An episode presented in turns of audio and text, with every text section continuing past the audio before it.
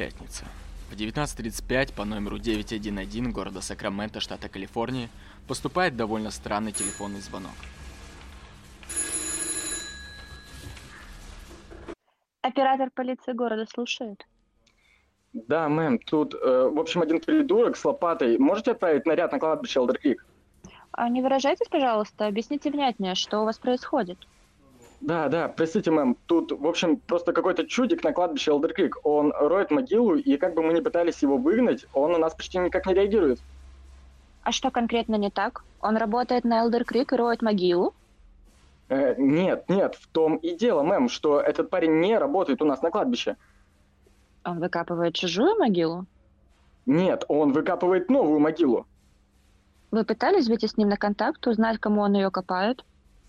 Да, мы спрашивали, он говорит, что роет могилу себе, он сказал, что типа он умер, и теперь ему нужна могила. В общем, мы боимся теперь сами к нему подходить, поэтому... Э, хорошо, хорошо, я вас поняла. Наряд будет через 10 минут. Встретьте машину полиции у центрального въезда. Примерно часом ранее того же дня двое друзей, один из которых работает терапевтом местной клиники, созвонились, дабы спланировать совместный просмотр футбольного матча. Мужик, что ты уже закончил с приемами на сегодня? Мы как, идем в бар? Репаблик в полуфинале играет, помнишь? А, да, да, здорово. Слушай, у меня сейчас тут полный вообще э, аврал был. Я офигел на работе, траблы. Че, у тебя снова бабульки с левой страховкой пригнали, что ли? Ну вот если бы, если бы бабульки...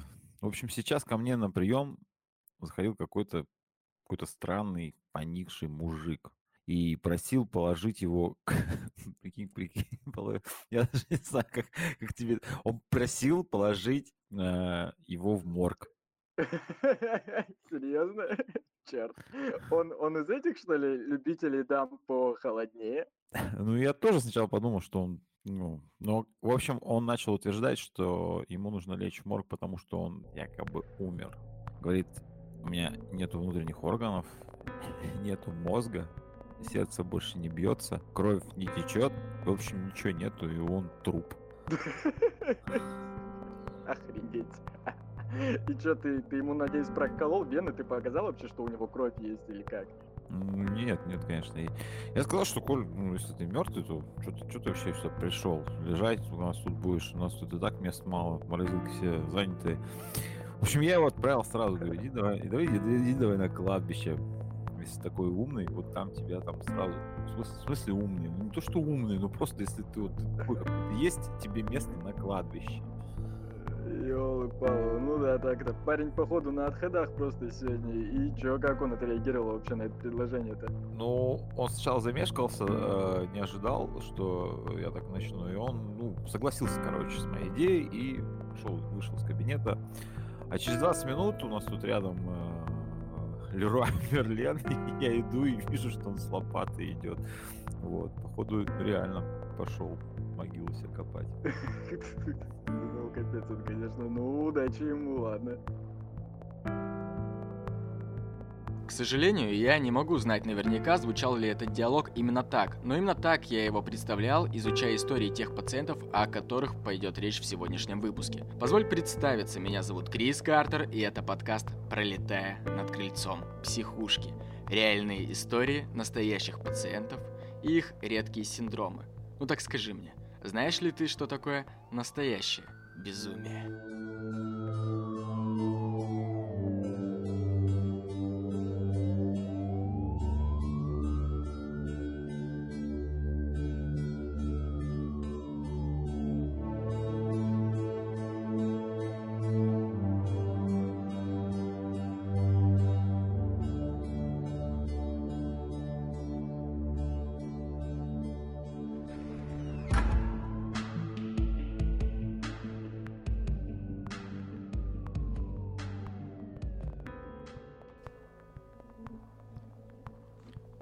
Слушай, я абсолютно убежден, что не только лишь меня задолбали лезущие со всех краев медиа различные образы зомби. Ими спекулируют в сериалах, кино, рекламе и видеоиграх, литературе и комиксах. Как бы это странно ни звучало, но мы действительно устали от зомби. Устали от них так, будто они и впрямь существуют.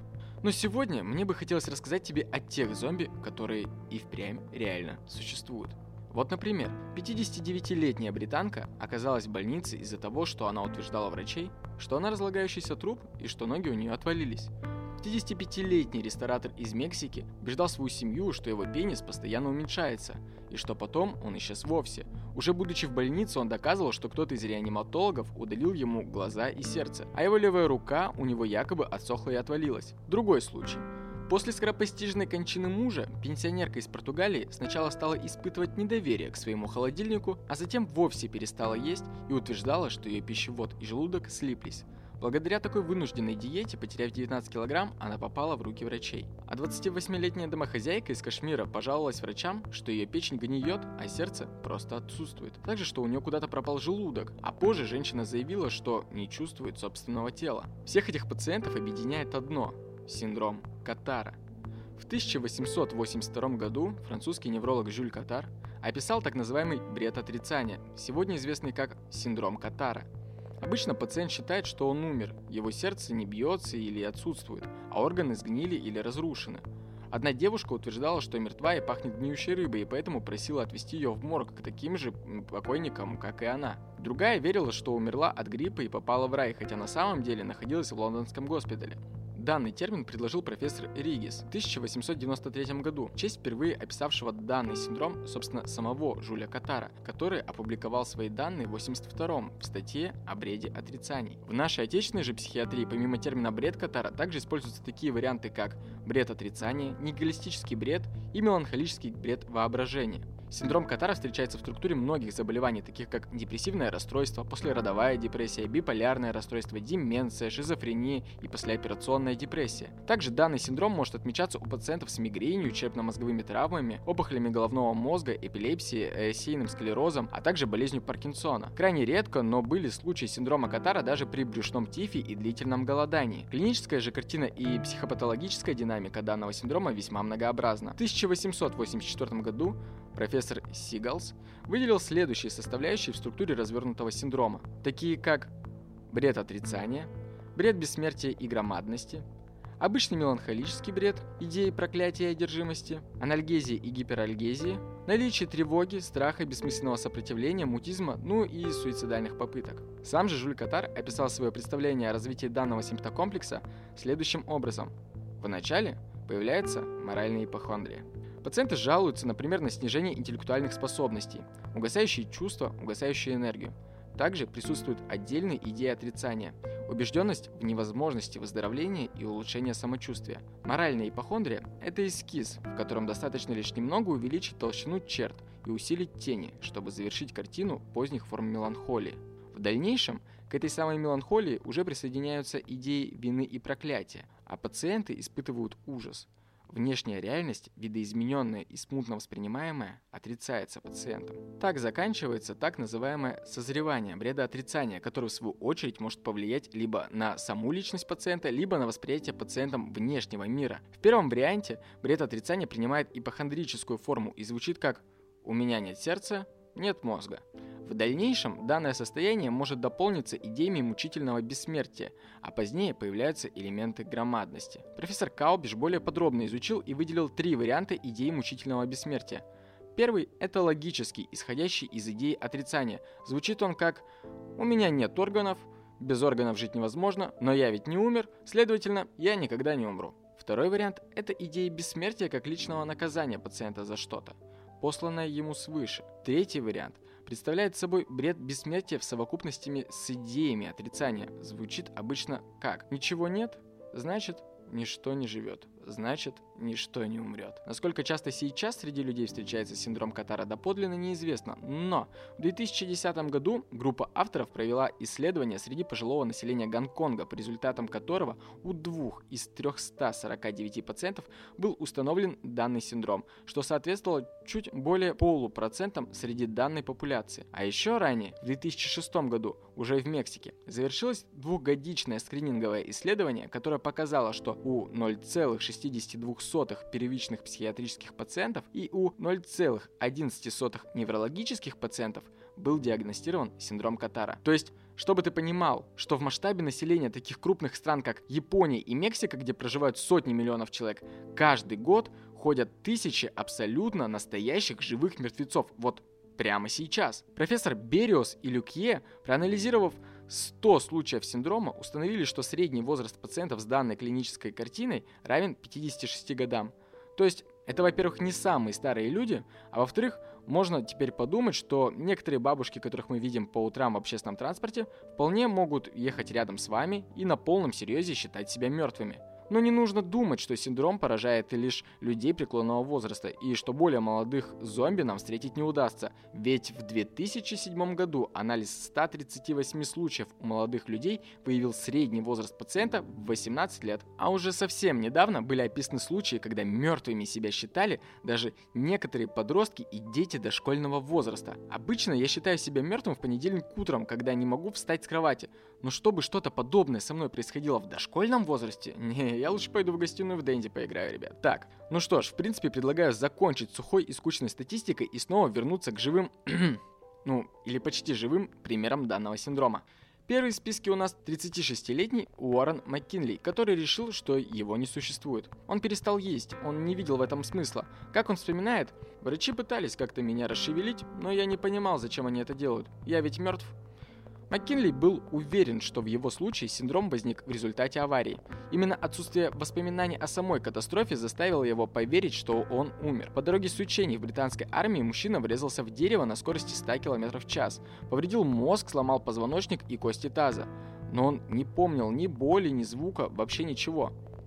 Я как будто лишился всех чувств, не мог переживать из-за чего бы то ни было. Примерно в это же время родилась моя дочь. Я был на УЗИ, но ничего не помню рассказывает МакКинли.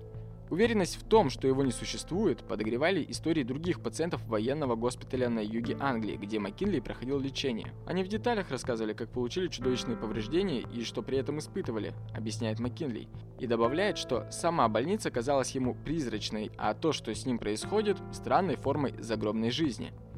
Когда врачи спрашивали его, почему он предпочитает находиться именно в госпитале, если уже мертв и мог бы отправляться куда угодно, он неуверенно отвечал – я думал, что это наказание.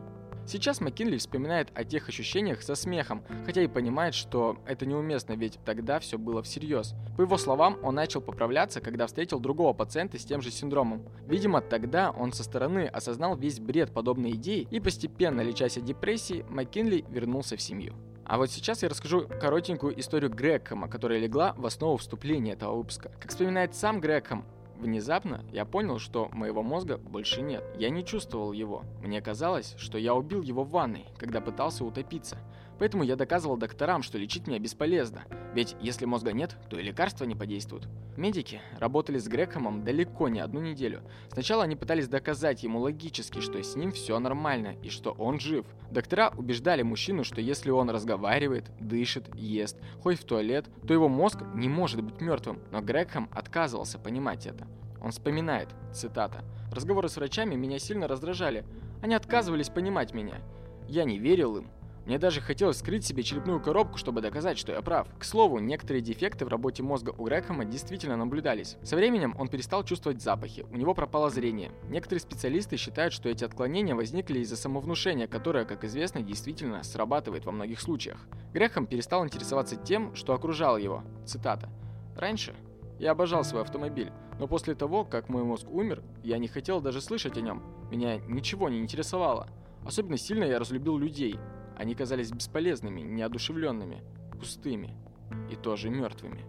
Однако в жизни Грекхэма не осталось места даже вредным привычкам. Практически сразу же после осознания смерти мозга Грекхэм бросил курить. Если быть точнее, он не бросил, а просто потерял к этому интерес. Он утверждал, что больше не чувствует вкуса и запаха сигарет. Врачи над Грехомом лишь разводили руками. После многочисленных попыток доказать, что больной просто внушил себе свое состояние, они решили отправить его сразу к двум мировым светилам медицины – неврологам профессору Земану из университета Экстера и доктору Лорису из университета Льежа. Вышесказанные специалисты решили подойти к проблеме Грехома с другой стороны. Они произвели полное обследование пациента. К удивлению врачей, томография ПЭТ показала, что в некотором роде Грекхэм был прав. Значительные участки теменевой и лобной областей мозга мужчины имели аномально низкую метаболическую активность. Она была настолько низкой, что больше напоминала активность мозга человека в вегетативном состоянии. Как заявлял доктор Лорис, цитата, я произвожу анализ ПЭТ на протяжении 15 лет и еще ни разу не видел человека, который с такими отклонениями ходит, общается и живет теоретически нормальной жизнью. Мозг этого пациента в прямом смысле отказывается работать. Ныне он функционирует так, словно Греком находится под наркозом или спит. Оказывается, мы еще многое не знаем о человеческом сознании. Греком в то время находился дома. Он часто заходил на кладбище, откуда его забирала полиция. Несколько раз его заставали за попыткой выкопать себе могилу. К сожалению, окончательно вылечить Грекхама так и не удалось. Он и по сей день периодически проходит лечение в клинике для душевнобольных. А вот вам еще. История 26-летнего Нила – это такой классический пример проявления синдрома Катара. Детство Нила, единственного ребенка в семье, было вполне нормальным. Когда ему исполнилось 20 лет, его родители погибли в авиакатастрофе, разбившись в небольшом самолете. Нил был глубоко религиозным, и эта трагедия потрясла и озлобила его. Обвиняя в смерти родителей себя, Нил стал затворником, оборвал все отношения с людьми и связи с внешним миром. Он бросил университет, стал употреблять тяжелые наркотики и практически ничем не занимался, живя лишь за счет наследства, доставшееся от богатых родителей. Некоторое время Нила интересовал спиритизм, особенно тема реинкарнации. В итоге семейный врач убедил Нила обратиться за психиатрической помощью – Юноша был одержим бредом отсутствия тела. Нил отказывался признавать, что у него есть голова, туловище, ноги и руки, и вообще какие-либо части тела. Он отрицал, что он ест, пьет, мочится, испражняется, и не мог объяснить, почему он одевается, если выходит на улицу. На одной из стадий терапии Нилу предложили выпить стакан воды, после чего его попросили объяснить, куда делась вода. Молодой человек ответил, что она просто испарилась. Когда врач требовал объяснить эти и другие несоответствия, Нил либо не отвечал, либо просто говорил «Слушайте, я не знаю». Судя по всему, он не замечал непоследовательности или противоречия в своих словах. Хоть и лечение меланхоличного бреда избавило Нила от ощущения себя мертвым, но окончательно побороть депрессию и бредовые мысли до сих пор не удалось. Все вышеперечисленное – это более-менее современные кейсы. А с какими же прецедентами сталкивался сам Жюль Катар? Одна из его пациенток звалась загадочным именем Мадемуазель Икс. Когда ее спросили, как ее зовут по-настоящему, она сказала, что имени у нее нет. При дальнейших расспросах женщина заявила, что раньше ее звали Катрин, но она не желает рассказывать о том, как потеряла свое имя. Возраста у девушки тоже не было, как и родителей. Когда же Катар спрашивал мадемуазель Икс и других пациентов, случается ли, что у них болит голова, живот или другие части тела, те отвечали, что ни головы, ни живота, ни тела у них нет. Еще одна описанная Катаром пациентка мадам С утверждала, что у нее пропали горло, живот и кровь. А месье С, никак не связанный с ней родственными узами, отказывался носить одежду, потому что его тело представляло собой один большой орех. А месье Л считал, что у него нет пениса, яичек и вообще там ничего нету. Но был ли Катар первым доктором, столкнувшимся с живыми мертвецами? Отнюдь нет. Вероятно, подобные пациенты существовали столько же, сколько и существовала сама депрессия в принципе. Поэтому, копнув чуть глубже, мы выясним, что за примерно 300 лет до самого Жюля Катара данный синдром описал медицинский философ Левин Лемния в 1581 году в своей книге «Мерила характеров». В ней Левин описывал свой пример встречи с так называемыми живыми мертвецами. Только его кейс был в контексте описания видов меланхолии, а конкретнее, как он ее называл, падение духа. Вот цитата из той работы. «Некий господин впал в такие мучения и юродства, что вообразил себя мертвым и был твердо уверен, что ушел из жизни. Друзья и знакомые этого господина пытались хвалить и бронить его, в надежде вернуть в обычное состояние, но все было тщетно. Он отворачивался от их слов и их еды, которую ему приносили, утверждая, что он мертв. «В таком положении человеку не надо подкрепляться», — говорил он. Пациент из книги Лемния отказывался от всякой помощи. Настоящая смерть уже стучалась в его дверь. И тут его друзьям пришла в голову гениальная идея. Они оделись в саванны и расположились у него в гостиной, поставив посередине стол и блюдо с едой. Увидев это, человек спросил, кто они и что они здесь делают. Друзья ответили, что они все мертвецы. Как? Разве мертвецы едят и пьют? Конечно, и ты сам можешь убедиться в этом, если присоединишься к нам. Похоже, поддавшись неожиданной логике, он стал вполне прилично питаться. К моему разочарованию, Лемни не написал, выздоровел ли тот человек в итоге или нет. Зато мы теперь точно знаем, что хоть и синдром Катара не самый популярный среди синдромов, но все-таки имеющий место быть в нашей с вами действительности. Если в следующий раз ты когда-нибудь встретишь человека, утверждающего, что он живой мертвец, не факт, что это какой-нибудь очник во время сессии. Возможно, это просто человек с тяжелой формой депрессии, которому может понадобиться твоя помощь. Итак, с тобой был Крис Картер. Не оставайся равнодушным и следи за своей кукухой. Услышимся.